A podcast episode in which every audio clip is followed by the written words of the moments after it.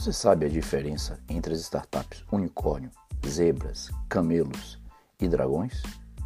Enquanto algumas empresas buscam crescimento relâmpago, outras modalidades buscam uma maior segurança com a visão a longo prazo. No episódio de hoje, vou explicar a diferença entre elas. O universo das startups é repleto de inovações. Acho que isso todo mundo já sabe, né? A velocidade das evoluções é alta e a todo momento surgem novos termos, enquanto as empresas apresentam novos produtos e modelos de negócio. Quem está na área, com certeza já deve ter ouvido o termo startup unicórnio. Unicórnios são empresas avaliadas em mais de um bilhão antes de abrir seu capital em bolsa de valores. Agora existem outras modalidades menos conhecidas, até mesmo para aqueles que estão no meio. Modalidades como zebra, camelo e dragão é cada nome que aparece, vocês não acham? O termo unicórnio foi introduzido em 2013 por Alien Lee, fundador da Cowboy Ventures, uma empresa que apoiava empreendedores que reinventaram o trabalho e a vida pessoal por meio de software. Segundo Alien, os primeiros unicórnios nasceram nos anos 90, com o Google. Muitos foram fundados a partir dos anos 2000, mas o Facebook se destacou como o único super unicórnio da década. As duas empresas, porém, não fazem mais parte da classificação, uma vez que já fizeram suas IPOs. IPO significa oferta pública inicial. Representa a primeira vez que uma empresa recebe novos sócios realizando uma oferta de ações no mercado.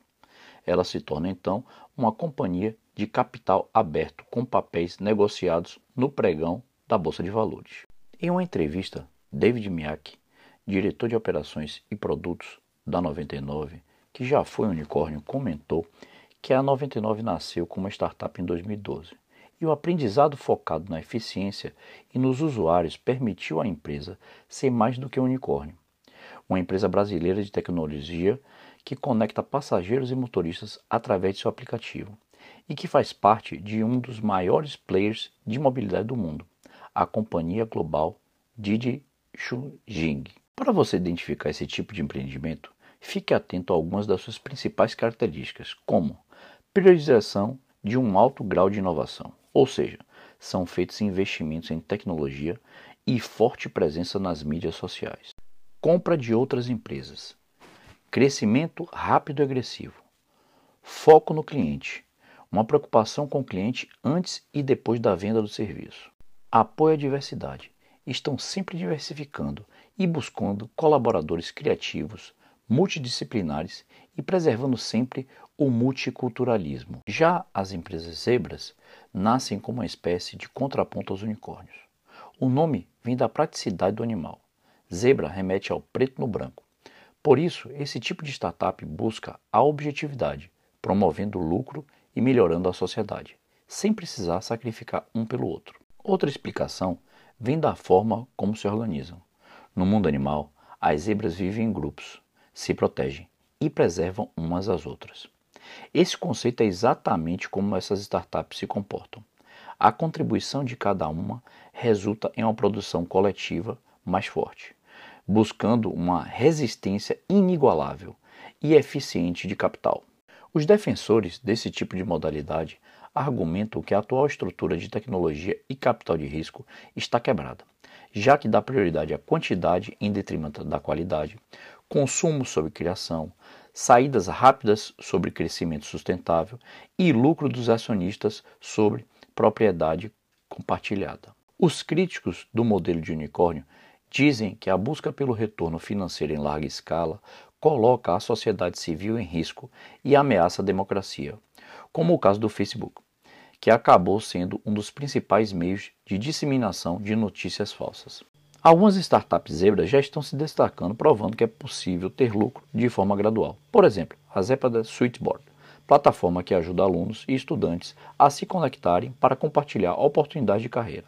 A Ranking, que surgiu com a proposta de inovar em um mercado um pouco tradicional no mundo das startups, o jornalismo. A ferramenta ajuda a redação e criadores de conteúdo de todos os tipos, treinando profissionais e criando ações de engajamento do público. Já as startups Camelo tem como objetivo principal a sustentabilidade e a sobrevivência. Os camelos são animais de alta capacidade de adaptação. Conseguem suportar climas e temperaturas adversas. Sobrevivem até mesmo sem comida ou água por alguns meses. E ainda assim conseguem correr rapidamente longas distâncias por longos períodos. Diferente das startups unicórnios, que buscam um crescimento agressivo que pode ser insustentável no longo prazo e trazer problemas, as startups camelo procuram ter uma jornada constante, segura e sustentável. As principais características desse tipo de empreendimento são a estabilidade, por exemplo.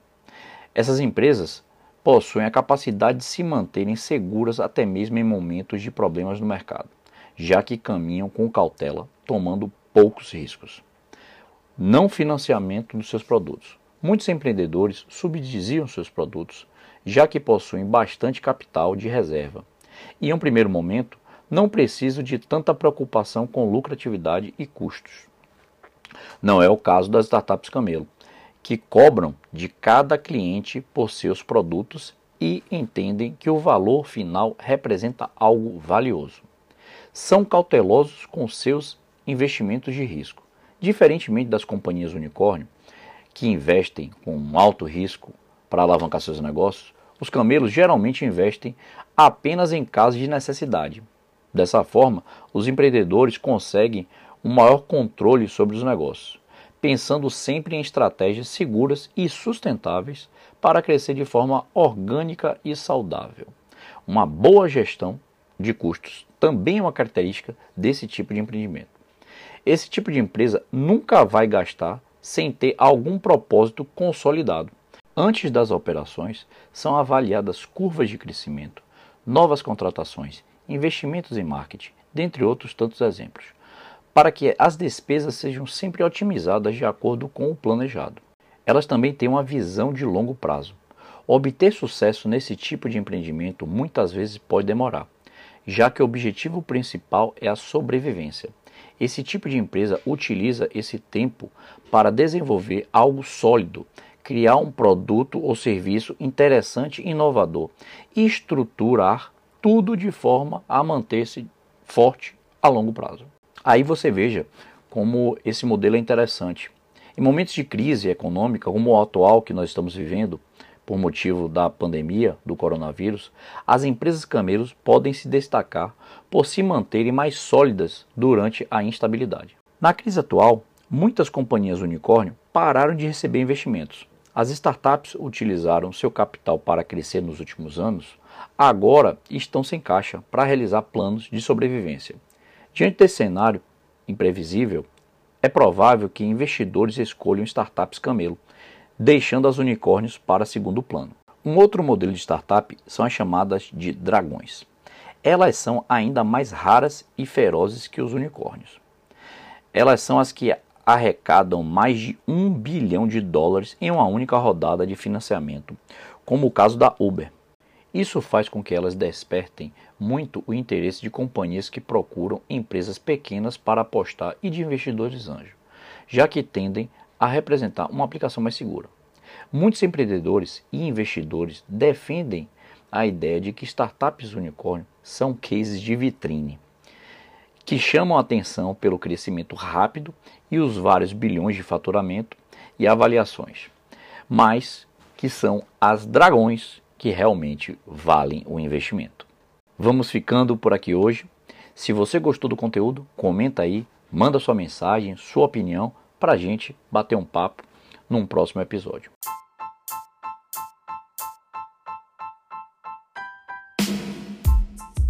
No episódio de amanhã, vamos falar da Web 3.0. Você já escutou esse termo? Amanhã você vai entender como ela vai evoluir em 2022 e como você pode lucrar com isso. Não percam. Até amanhã. Forte abraço.